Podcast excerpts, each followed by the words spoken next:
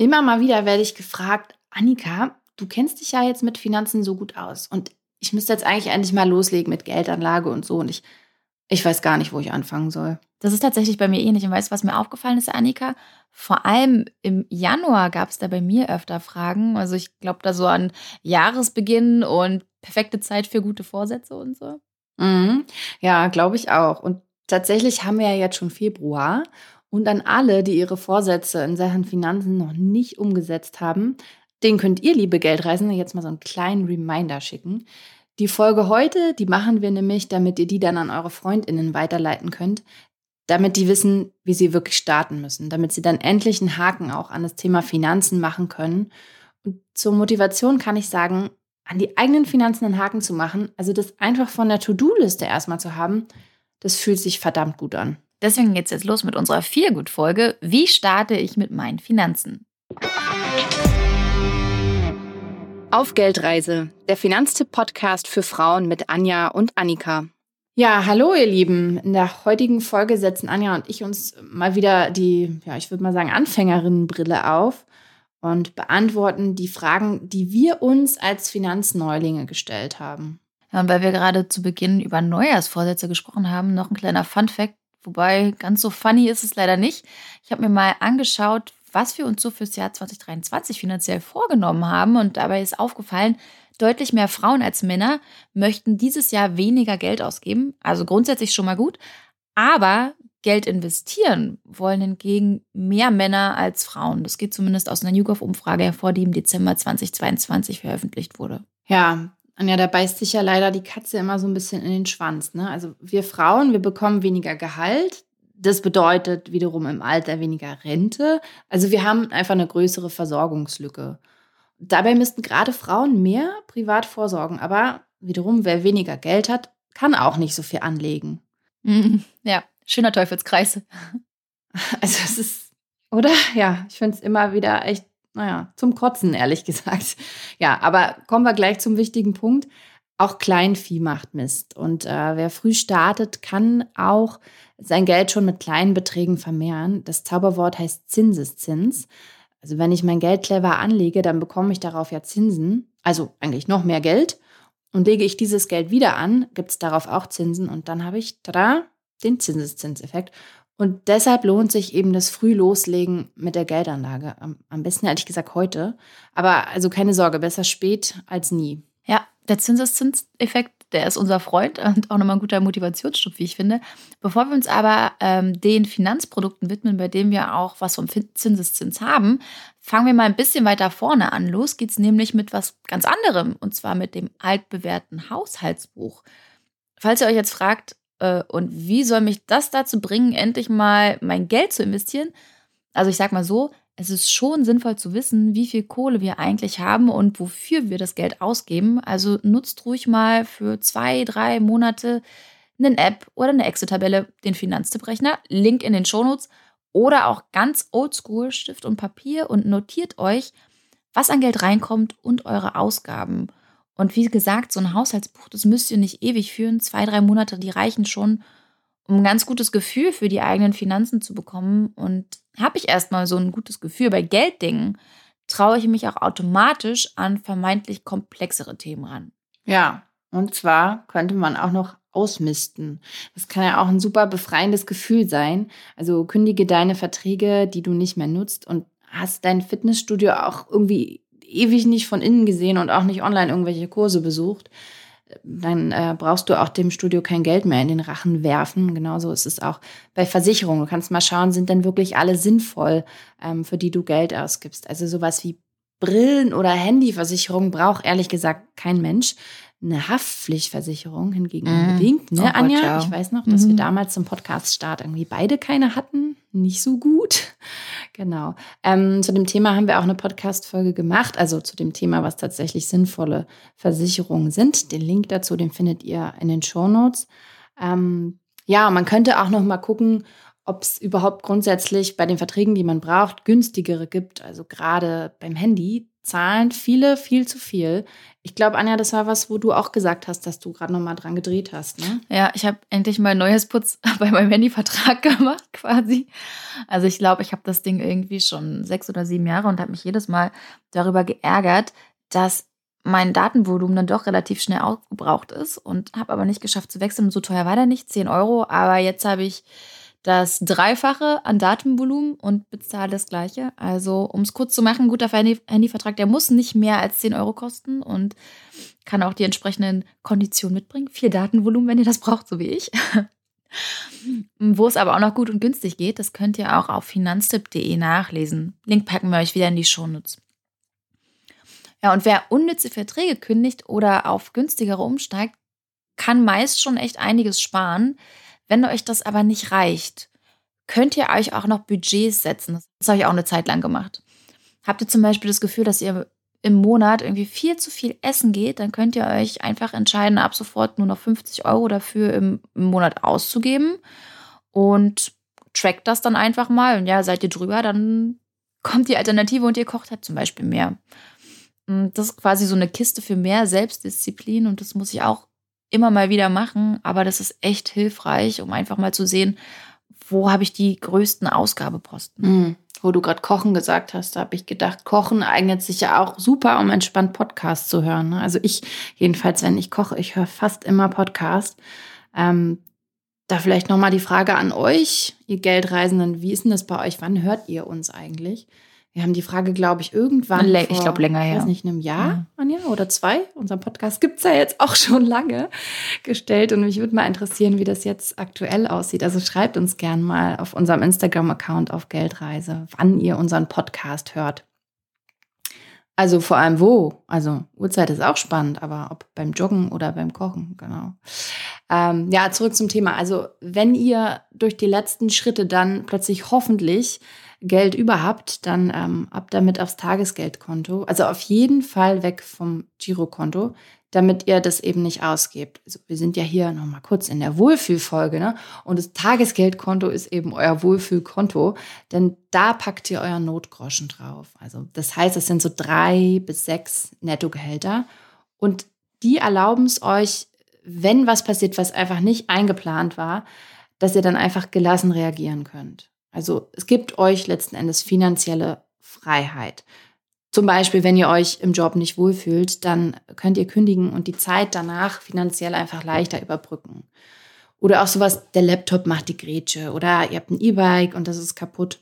Dann könnt ihr die Reparatur einfach vom Tagesgeldkonto bezahlen und müsst da nicht groß in Stress geraten und am Ende vielleicht euer Konto überziehen, weil der Dispo ist ja tatsächlich einer der teuersten Kredite, das habe ich gerade nochmal gecheckt als ich meine Kolumne für Zeit Online geschrieben habe. Ähm, ja, Anja, ich finde irgendwie, wir zwei machen das so klammheimlich, aber ein bisschen feiern dürfen wir es vielleicht schon. Also ich, ich verkünde jetzt mal groß.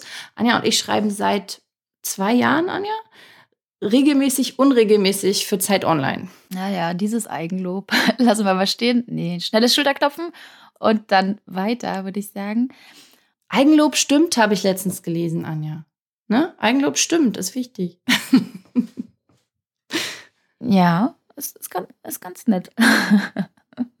ja, steht der Status quo fest und der Notgroschen ist auf dem Tagesgeldkonto, konnten wir dann da ein Häkchen machen. Ähm, ja, dann können wir uns eigentlich schon so ein bisschen an mein Lieblingsthema wagen, würde ich sagen, und zwar Aktien. Und jetzt keine Angst. Früher war das Yay. nämlich auch so ein bisschen, ja, kann man sagen, mein Endgegner? Kann man schon so ein bisschen sagen, ne? Doch. Oder man muss es vielleicht gendern sogar, oder? Die Aktie, also dein Endgegnerin. oder Endgegnerin, eigentlich vom Artikel her. Egal, anderes Thema. Aber ich will euch noch ganz kurz sagen, warum denn eigentlich? Also klar, ich wusste damals schon, wenn ich will, dass mein Geld sich vermehrt, dann brauche ich das nicht irgendwie aufs Sparbuch oder so packen, sondern muss mich aufs Börsenparkett wagen. Und das Ding da war da eben nur, also psychologisch gesehen, war das einfach gar nicht so einfach. Also man sieht die schwankenden Kurse des Auf und Ab äh, an den Börsen und, und dann soll man noch was von seinem hart Ersparten da anlegen. Also ich fand das alles andere als einfach und vielleicht geht es euch da auch so. Ich habe mich dann aber tatsächlich ganz fleißig einfach ins Thema eingelesen, viel mit Freundinnen drüber geredet und auch gefragt, wie, wie sie sich diesem Thema Vermögensaufbau ähm, angenähert haben und wie sie es letztendlich auch umsetzen. Weil sind wir mal auch ganz ehrlich, also niemand kommt auf die Welt und weiß, wie Geldanlage funktioniert. Also ist halt einfach so. Und dann, dann kam noch der liebe Schubs, liebevolle Schubser von dir, Annika. Das weiß ich auch noch. Und dann ging es Ende 2020 bei mir auch endlich los mit Aktien-ETFs. Und ich hatte dann auch echt ein ganz gutes Gefühl mit einem. Und also ich sag euch, viel reden, viel sich einlesen. Und wie gesagt, ab und an der liebevolle Schubser, der gut gemeinte, hilft. Und dann ging es los. Ja, mir ging es vor allem ja auch so, dass ich irgendwie die Vorstellung hatte, das ist alles super aufwendig mit den Aktien. Ne? Und ich bin, was so Finanzen angeht, naja, bequem bis, man könnte schon fast sagen, faul. Also zu viel Aufwand will ich da ehrlich gesagt auch nicht betreiben. Hab noch, hab noch andere Hobbys. Falls es euch da auch so geht, wir können euch beruhigen, weil erstens, es ist kein Hexenwerk und zweitens, es geht auch einfach. Und wenn wir ein paar Punkte beachten, können wir sogar das Risiko minimieren. Ja, und wie geht das mit dem Minimieren vom Verlustrisiko? Indem wir viel Zeit mitbringen. Also so 15 Jahre sollten es schon sein. An der Börse gibt es nämlich, wie gesagt, das Auf und Ab. Und wenn ich genug Zeit habe, genug Zeit mitbringe, dann kann ich die schlechten Jahre nämlich einfach aussitzen. Deshalb ist es tatsächlich auch so wichtig, dass ich für Notfälle meinen Notgroschen auf dem Tagesgeldkonto habe. Da muss ich nämlich nicht an mein Depot ran. Und falls ihr euch jetzt gerade fragt, äh, Depot, den Begriff habe ich jetzt gerade irgendwie nicht auf dem Schirm. Äh, das Depot, das ist euer Konto für die Aktien. Dazu aber später noch ein bisschen mehr. Was sonst noch wichtig ist, um das Risiko zu reduzieren, ist es tatsächlich wichtig, dass wir breit streuen. Im Fachjargon heißt das diversifizieren. Das heißt, ich kaufe deshalb eben nicht nur eine Aktie eines Unternehmens, sondern ich kaufe gleich mehrere, am besten hunderte oder sogar tausende aus unterschiedlichen Branchen und Ländern und läuft es dann in einer Branche zum Beispiel nicht so gut, dann läuft es halt in, in einer anderen besser und läuft es in einem Land wirtschaftlich nicht so gut, dann läuft es eben in anderen besser und so gleicht sich das aus. Das heißt, ich sollte eigentlich also auch immer Titel aus unterschiedlichen Ländern und Branchen in meinem Portfolio haben und auch unterschiedliche Anlageklassen. Das heißt, nicht zu 100 Prozent auf Aktien setzen, sondern auch zum Beispiel auf Tagesgeld und Festgeld. Ja, und welche Anlageklassen für euch da gegebenenfalls noch in Frage kommen, dazu haben wir auch eine Doppelfolge für euch aufgenommen. Und zwar ist das die Folge 61 und 62. Schaut einfach auch mal in die Shownotes, die haben wir euch verlinkt. Ja, und wer jetzt gehört hat, ich soll irgendwie mehrere tausend Aktien kaufen, dachte wahrscheinlich, boah, was? Super kompliziert. da haben die mir gerade gesagt, das wird alles gar nicht so kompliziert werden und jetzt soll ich tausend Aktien kaufen. Nee, keine Sorge. Also müsst ihr nicht, ihr müsst die nicht einzeln kaufen, ihr kauft einfach einen Fonds, einen Fond könnt ihr euch so vorstellen wie so ein Blumenstrauß. Bei der Floristin müsst ihr auch keine einzelnen Blumen kaufen und die dann zusammenstellen. Das macht ja die Floristin für euch. Also die kombiniert dann geschickt, ich weiß nicht, Margeriten, Schleierkraut und vielleicht noch Tulpen. Fragt mich nicht, was da eine gute Kombi ist. Äh, jedenfalls müsst ihr euch da um nichts kümmern.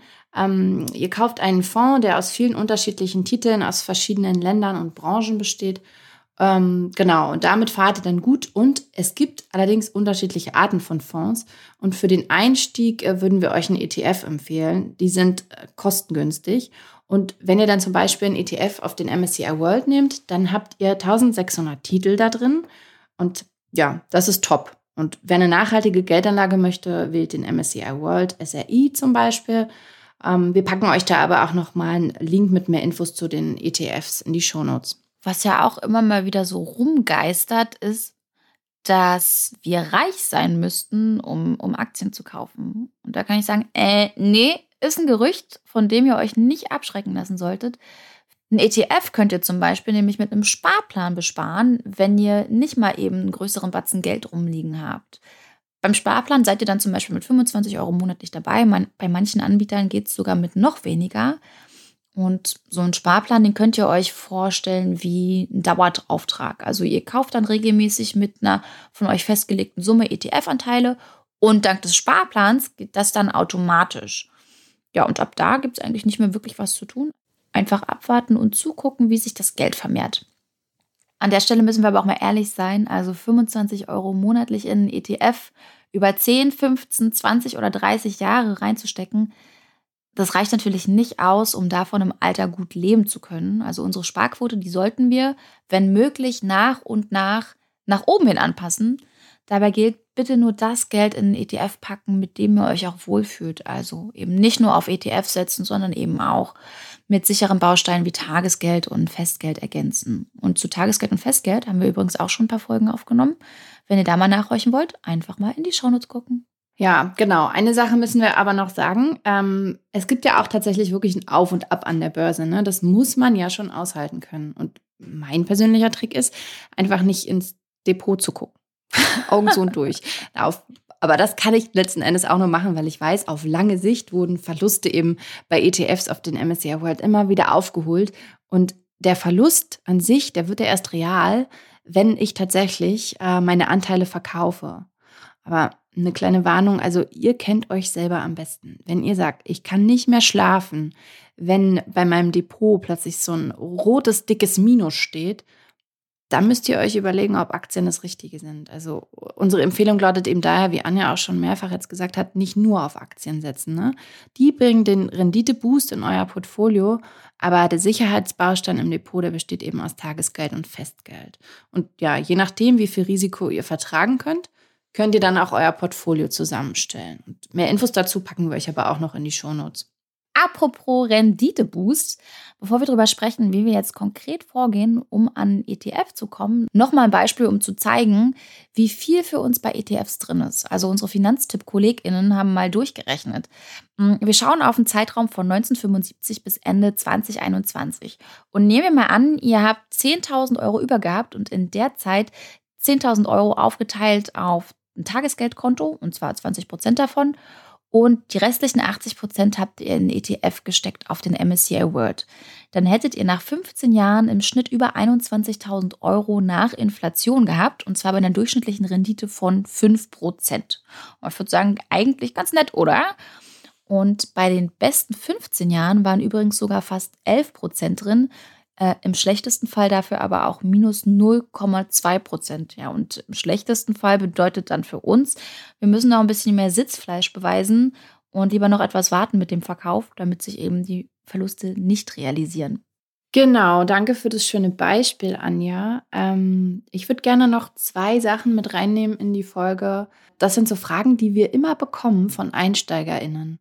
Eine ist, wie sieht denn das aus, wenn ich so in fünf bis sieben Jahren ein Haus kaufen möchte? Soll ich dann auch mit ETFs loslegen? Und die Antwort wäre, nee, setzt dann lieber nicht auf, auf Aktien. Also um genug Eigenkapital anzusparen, solltet ihr dann schon auf Tagesgeld und Festgeld setzen. Und ähm, weil sonst habt ihr einfach nicht genug Zeit. Ne? Wir haben es ja gerade dargelegt, auch im Beispiel, dass man echt manchmal Zeit mitbringen muss, um mit Aktien tatsächlich auch ähm, eine ordentliche Rendite dann einzufahren. Und das gilt auch, wenn ihr jetzt sagt, in drei, vier, fünf Jahren möchte ich eine große Reise machen.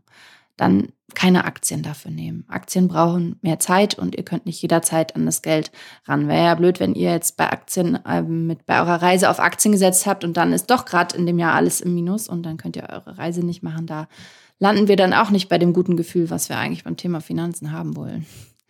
Ja, um äh, noch einen weiteren Stolperstein aus dem Weg zu räumen. Eine Freundin hatte mich auch mal gefragt, ja, das mit den ETFs, das hört sich alles gut an und ich würde das eigentlich auch gerne machen, aber was mich so ein bisschen davon abhält, ist die Frage, wie steige ich denn dann da am Ende wieder aus? Also sie hat sich quasi nicht getraut einzusteigen, ähm, bevor sie versteht, wie sie wieder aussteigt. Und also ganz kurz gesagt, ihr verkauft Anteile eures ETFs wieder an der Börse dann und wie genau Auszahlung und Entnahme ablaufen, das erklären wir euch in einer der nächsten Folgen. Aber ich würde sagen, wichtig ist, erstmal loslegen. Es ist ja noch einiges an Zeit dann, bis ihr tatsächlich wieder aussteigt. Ne? Also 15 bis 30 Jahre oder so äh, dürft ihr da schon rechnen. Bis dahin habt ihr den Ausstieg dann auf jeden Fall durch uns auch verstanden. Ja, vor allem, wenn wir es ja. demnächst umsetzen. Genau, genau. Ja, und auch eines noch, also egal für welche Geldanlage ihr euch entscheidet, ähm, für welches Finanzprodukt, schaut immer auf die Kosten. Weil wenn ihr euch für ein teures Produkt entscheidet, dann geht einfach einiges an Rendite flöten. Ja, und jetzt nochmal ganz konkret und kompakt erklärt, wie ihr vorgeht, um einen Haken an eure Geldanlage zu machen.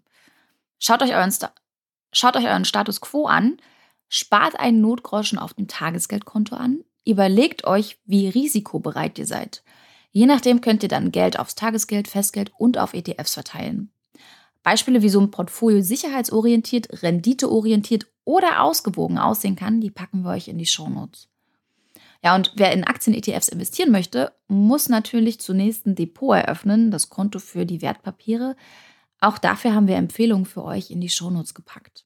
Um keine Steuern auf eure ETF-Gewinne zu zahlen, richtet ihr am besten auch einen Freistellungsauftrag ein. Und das, das geht meistens super easy online bei euren Anbietern. Ja, in unserer Vorbereitung für die Folge meinte Anja übrigens zu mir, also für so eine Feel-Good-Folge, Annika, haben wir ganz schön viel harte Fakten ja. in die Folge gestopft. ne, muss ich jetzt mal hier aus dem Nähkästchen plaudern? Ja, ich finde, Anja, das stimmt. Aber irgendwie ist es ja auch so, das gute Gefühl kommt ja letzten Endes, wenn wir einen Haken an unsere Finanzen machen können. Und das wiederum geht ja nur mit geballtem Wissen. Und ja, ich will trotzdem noch mal sagen, natürlich soll das Thema Finanzen auch Spaß machen, weil ich finde, nur dann kann man irgendwie mhm. damit auch vorankommen.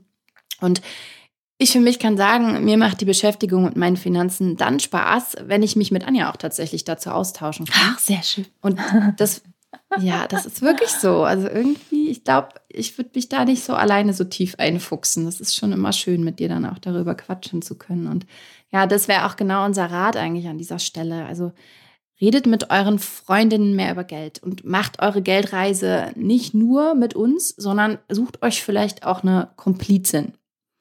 Ja, jetzt machen wir aber Schluss hier an der Stelle und stellen die Folge direkt online, damit ihr, liebe Geldreisende, sie alle hören könnt und euren Freundinnen, die eben noch Einsteigerinnen in Sachen Finanzen sind, so einen kleinen netten Schubs geben könnt. Also teilt die Folge und leitet sie gern weiter. Und wenn es noch irgendwo hakt und ihr noch Fragen habt, dann schreibt uns einfach. Am besten über unseren Instagram-Account auf Geldreise. Ja, dann frohes Schaffen und tschüss, bis zum nächsten Mal. Ciao und viel Spaß beim Häkchen machen.